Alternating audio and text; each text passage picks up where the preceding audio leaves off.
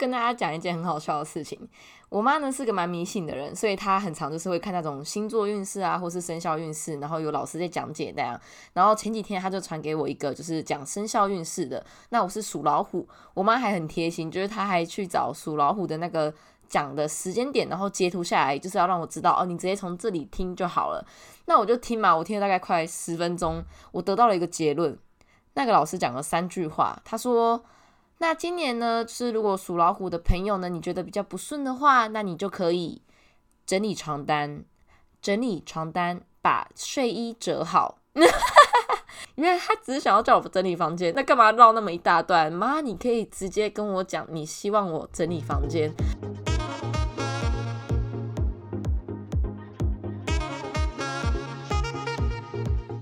大家好，我是 Peggy。欢迎收听聊聊自己第二集 Podcast，在这我们用分享自己生活和经历的方式，来鼓励更多的人一起来面对这只有一次的人生。好嘞，那今天我要来分享一个是我朋友的例子。我觉得他的例子算是蛮常见的。好，那我现在开始讲。我朋友的父母呢，在他从小的时候就分居了，然后他跟弟弟跟妈妈一起住。那到近期他毕业了，就他爸妈不知道怎么了，就突然吵到要离婚这样。然后这段时间呢，妈妈的情绪就会变得更敏感了。只要我朋友跟他爸有一点互动，妈妈就会很在意。就像两个人在吵架的时候，你知道，都会希望别人多站在自己。这一边，然后多挺自己一样的这种感觉，所以我朋友的妈妈就会开始诉说自己有多委屈啊，然后受了多少苦之类的话，这让我朋友会感到很内疚。但其实就我们旁观者来看，很多事情已经有一点不分是非了。我觉得，我说我朋友的妈妈有点像是在无理取闹了那种感觉，然后这些负面情绪呢，就会影响我朋友很大，因为他被卡在中间，然后他安慰着他妈，但是。他不知道他错在哪，他也不知道他到底有没有错。一边是自己的爸爸，一边是自己的妈妈，两边都是他爱的人，为什么一定要他选边站的这种感觉？好，那这就是我朋友的情况。我对这件事的感觉是，我朋友被情绪勒索了。情绪勒索就是勒索者不愿意为自己的负面情绪负责，然后试图让被勒索者感到内疚。那被勒索的人情绪就会被左右。对勒索者来说，可能是因为他想要得到关注，或是他想要控制被勒索的人。情绪勒索其实无时无刻都发生在我们生活中，爱情啊、友情，当然家庭也不例外。那举个最简单的例子，就像。呃，今天你要出门，然后你另外一半就说：“哦，好啊，没关系，你去啊。”但是你知道，对方一脸就是你今天敢跨出那个门，我就跟你没完没了。这就是一种情绪勒索。我对情绪勒索的感想就是，如果被勒索成功了，那自己就会像颗皮球一样被踢来踢去，因为你一直在受别人的情绪影响。像我自己对我亲戚这方面。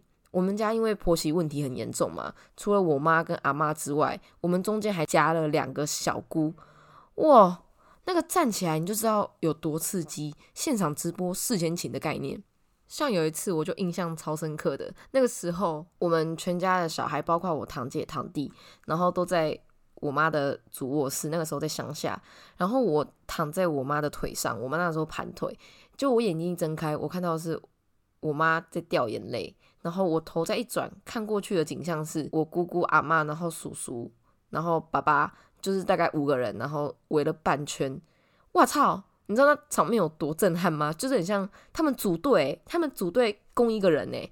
因为在这样的环境长大，所以从小就让我一直接收来自各个亲戚的情绪勒索。每个大人都会一直跟你说那个谁谁谁不好啊，然后谁谁谁才是真的关心你们呐，然后谁才是真的把你们养大的人呐，或是会一直讲哦他自己受了多少的委屈，然后自己才是可怜的那个，才是对的那个人。巴拉拉拉拉。小时候不懂事，所以听不懂就算了，也没差没感觉。但我慢慢长大之后，我是真的有被影响。有的时候甚至会因为听着亲戚说的某一句话，可以影响我一整天，就是我那一整天的情绪都会觉得很烦，觉得很生气，甚至会一整天都会想，他下次如果再讲，我要怎么回怼他，我要怎么反击他。但是说真的，那都不干我的事，我也没有做错什么事，那是他们那一代的事。诶，有押韵。他们说什么做什么，其实我都无力去改变。而且讲实在的，你知道，他们长那么多岁了，好的坏的都已经根深蒂固，所以要改变他们根本就是难上加难。那不如就就改变我自己好了，还比较快。所以我后来就开始想，哦，你知道，他们就是爱吵爱闹，就算他们讲了这么多。我的生活还是要照顾啊，凭什么要我去承受他们才应该承受的情绪？成功被影响的结果啊，就是反而我没办法好好做自己的事，然后生活就像是被别人占据了一样。这样想久了之后，我就发现，哇哦，他们怎么闹怎么吵都对我没有用了，因为我没那么在意了。然后他们感觉影响不到你了，渐渐的就不会再继续了，他们会转移目标，因为他们发现对我没有用。那刚开始我还是有。真的受不了在反弹的时候嘛？我的想法就是我要去改变它。很长，我们的第一个想法可能都会想要去影响别人，然后去改变别人。但久了之后，我发现，哦，真的是太累了，因为改不了，反而让自己变得更情绪化，然后无能为力的感觉会很重。就现在我的感觉是，要去改变别人这个想法，哈，真的是根本就一个无底洞。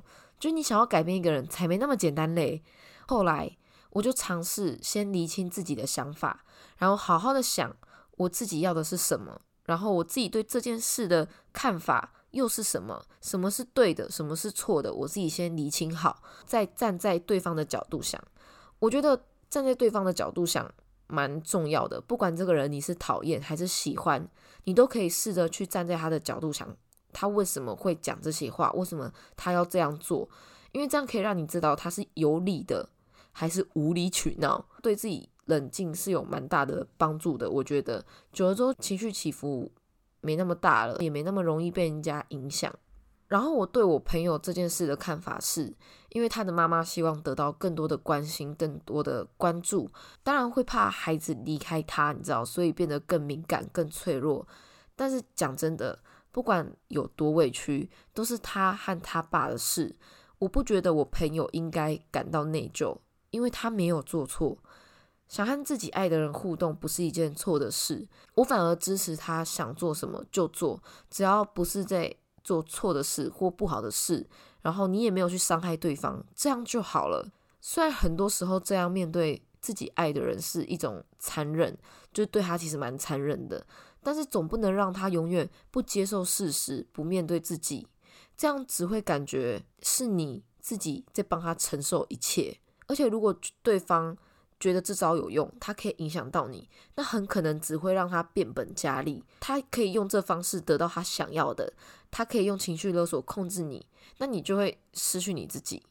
所以，我就要试着让自己可以控制自己一点，才能进一步的改善现况。总比两个人都一直陷在那个黑洞好。总有一个人要试着去跳脱情绪，这样才是真的可以拉自己一把，也拉对方一把。或许也因为这样，他变冷静了。都有可能啊，或是你也可以试着让自己随便一点啊，你知道，不要太认真的去接受负面的任何事。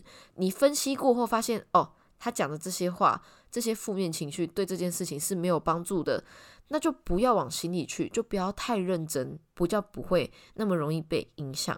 虽然不是说这样想就能马上这样想，但是你知道，至少尝试着去试试看。现实生活中有很多事是我们没办法解决的。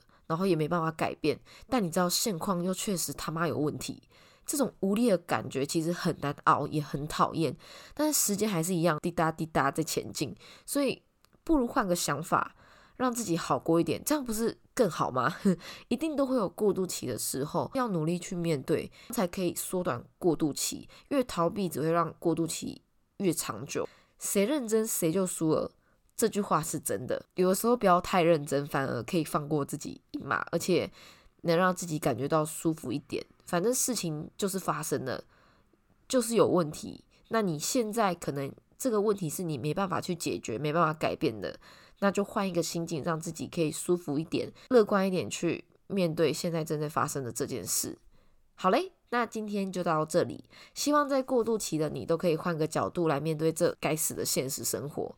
啊，记得我有一个专属信箱，可以跟我分享你自己。好嘞，我是 Peggy，那我们下次见，拜拜。